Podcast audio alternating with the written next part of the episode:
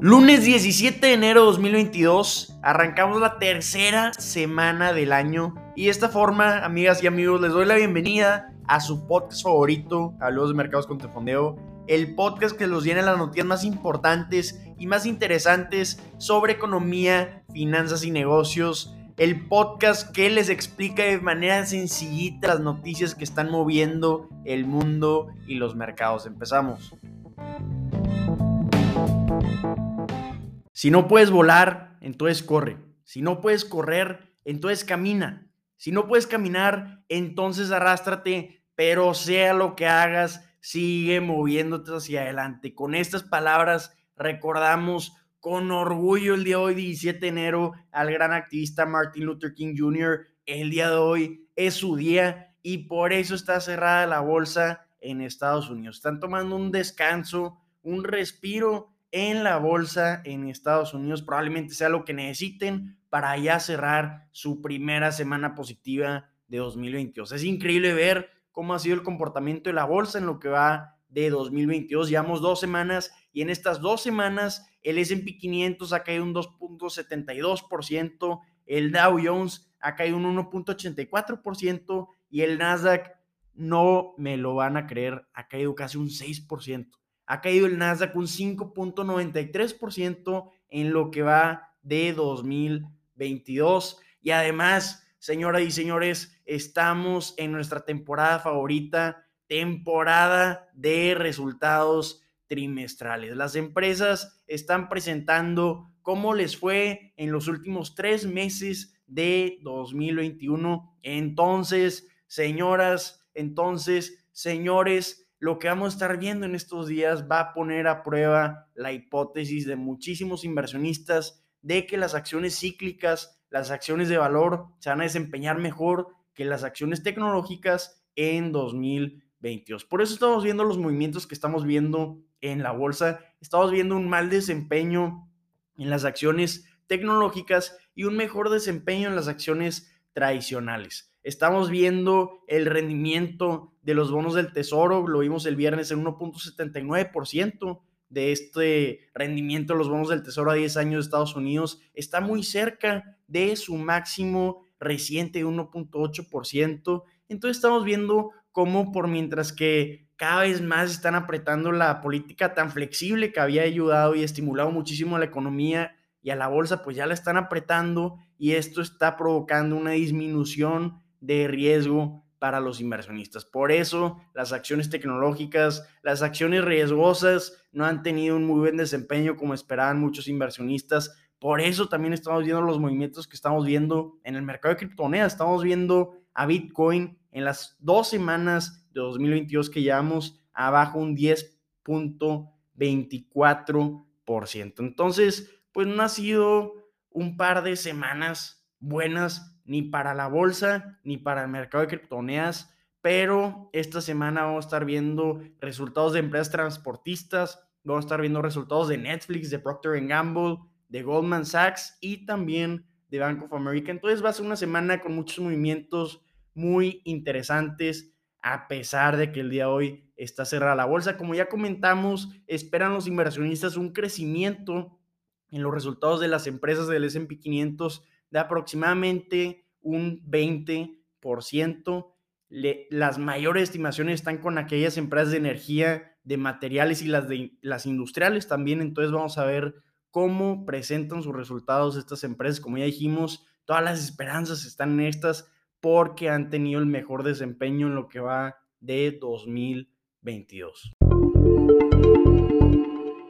Pues como ya saben, como siempre decimos, empezó nuestra temporada favorita el año, temporada de resultados trimestrales y no cualquiera, son los resultados del cuarto trimestre 2021, los últimos tres meses del año 2021 son los que estamos viendo en estos momentos y los inauguró como siempre los bancos, aunque el jueves había presentado Delta, siempre empiezan los bancos, y el viernes presentó sus resultados JP Morgan y esta potencia bancaria registró utilidades de 10.400 millones de dólares, superando con buen margen las estimaciones de Wall Street de 9.100 millones de dólares. Hablando de ingresos, también presentó JP Morgan ingresos para este trimestre de 30.300 millones de dólares, también superando como en margen las estimaciones de Wall Street de 29.800 millones de dólares. Pero si quieren ver el comportamiento de la acción, es muy interesante porque en los últimos cinco resultados trimestrales de JP Morgan, cuando presentan,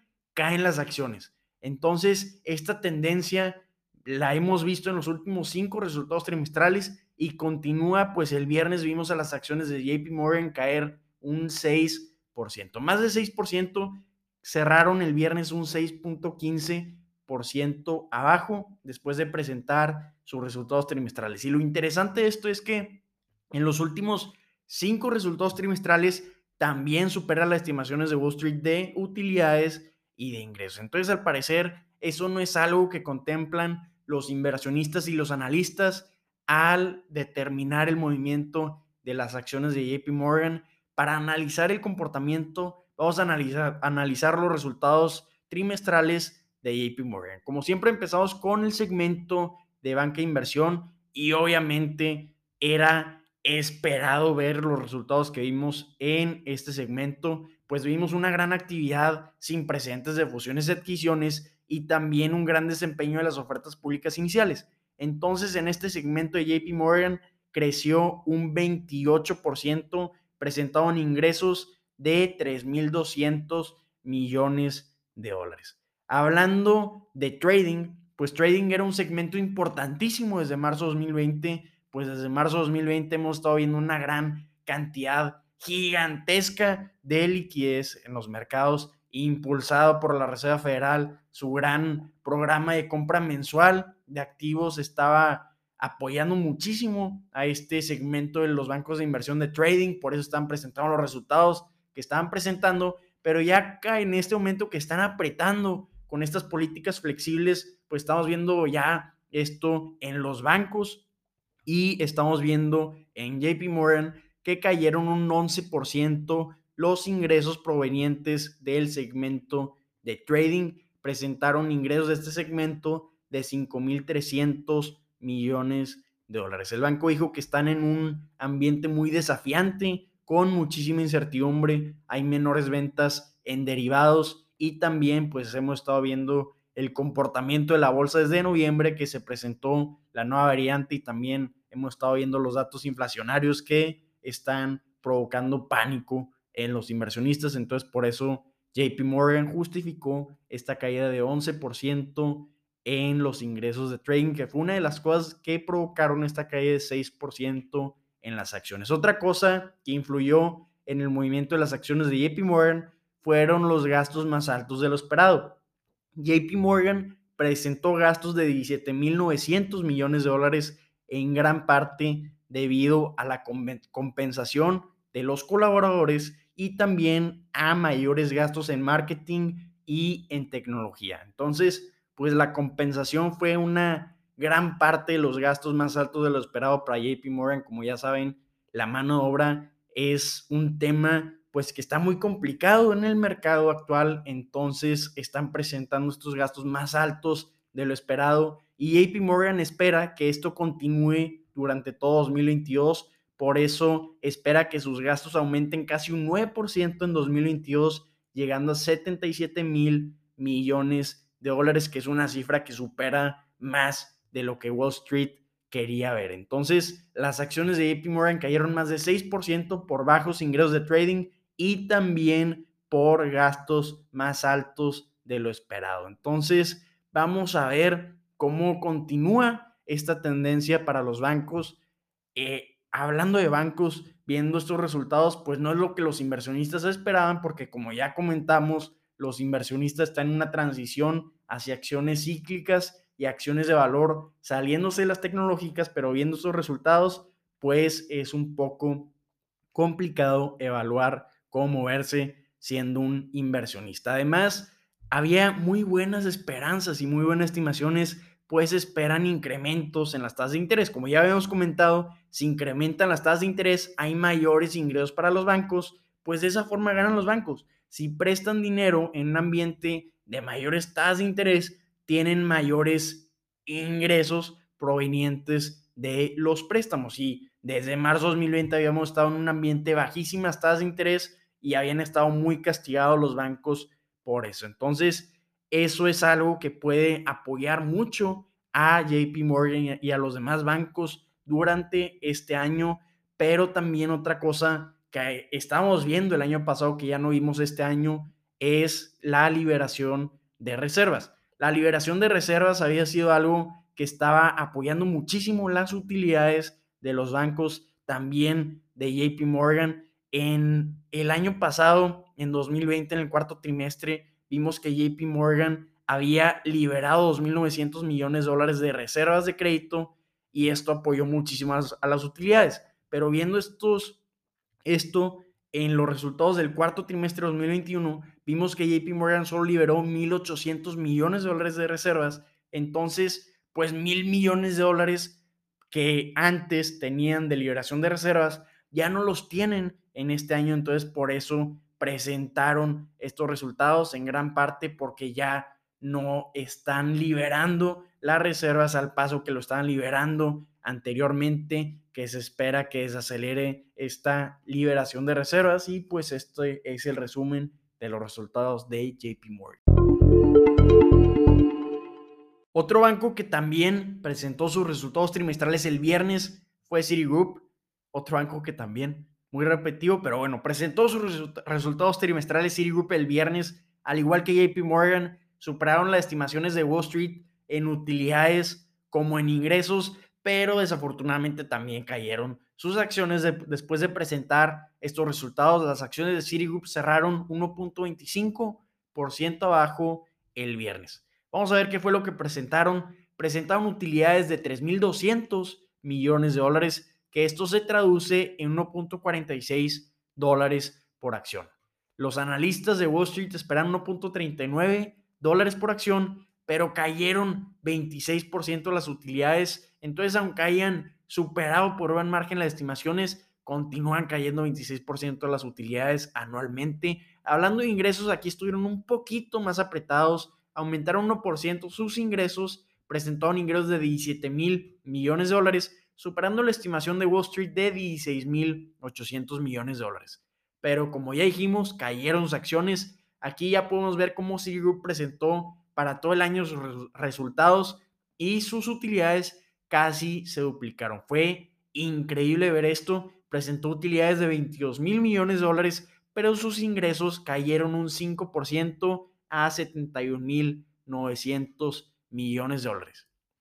Citigroup ha sido un banco que aquí donde estamos en México ha estado en tendencia porque quieren poner a la venta su negocio de consumo. Quieren poner a la venta su banca de consumo, que es Banamex, puede estar valuado entre 12.500 millones de dólares y 15.000 millones de dólares. Rápidamente, cuando se anunció esto en México, empezó el pánico, pero no se preocupen, no tiene nada que ver con la situación económica en México, simplemente es la estrategia de la directora ejecutiva Jane Fraser.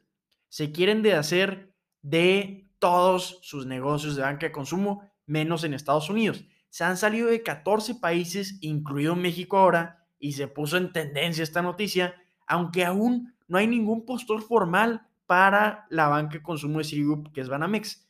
Entonces, vamos a ver cómo ponen a la venta esto. Estaría interesante ver si lo ponen a la venta a través de una oferta pública inicial. No sé, hay que ver cómo se desarrolla esta noticia. Pero esta estrategia tan interesante de Citigroup le está costando a Citigroup por, esta, por este cierre de operaciones de banca de consumo, se están impulsando los gastos. Por ejemplo, en este trimestre vimos un incremento en gastos de 18%, llegando a 13.500 millones de dólares. Entonces esto le está afectando a las utilidades. Entonces también, misma historia que JP Morgan, estamos viendo mayores gastos para Citigroup, pero estos gastos en gran parte son por esta estrategia de salirse de los países donde tienen negocios de banca de consumo. Además, también vimos un declive en sus ingresos de trading. Entonces, pues es la misma historia para casi todos los bancos de inversión. Si vemos por segmento estos resultados de Citigroup, vemos que en el segmento de clientes institucionales vimos un aumento en ingresos de 4%, llegando a 9.900 millones de dólares y los ingresos de trading cayeron un 17%. Las comisiones de banca de inversión también, Citigroup está cada vez más creciendo su negocio, su segmento de banca inversión. Aquí fue sorprendente verlo. No van a creer cuánto aumentó el negocio de banca inversión de Citigroup, que consiste en asesorar a empresas sobre fusiones y adquisiciones y también sobre suscripción de acciones y venta de deuda. Este segmento de negocio de banca inversión aumentó un 43% para Citigroup. Hablando de la banca de consumo, vimos a sus ingresos caer un 6% a 6.900 millones de dólares y aquí las utilidades cayeron un 42%, esto por el ambiente de bajas tasas de interés y también los gastos de reestructuración. Entonces, pues podemos empezar a ver por qué Citigroup se quiere deshacer de sus negocios de banca de consumo, le está costando a los márgenes de Citigroup. Citigroup tiene menores márgenes que sus competidores en la banca de inversión, entonces al deshacerse de sus bancas de consumo, menos en Estados Unidos, pueden mejorar un poquito su margen, aunque en el corto plazo le esté costando. Entonces, interesantísimo esta historia para Citigroup. Amigas, amigos, estas son las noticias que tienen que saber el día de hoy. Si les pareció interesante la información, si les fue de utilidad, los invito a compartir este episodio. Los invito a ponernos 5 estrellas y a seguirnos en donde sea que nos estén escuchando en cualquier plataforma. Ahí estamos. Soy Eduardo y si tienen cualquier duda, comentario o retroalimentación, siempre se pueden comunicar con nosotros a través de Instagram. Estamos como arroba de fondeo. Ánimo, espero que tengan un excelente arranque de semana.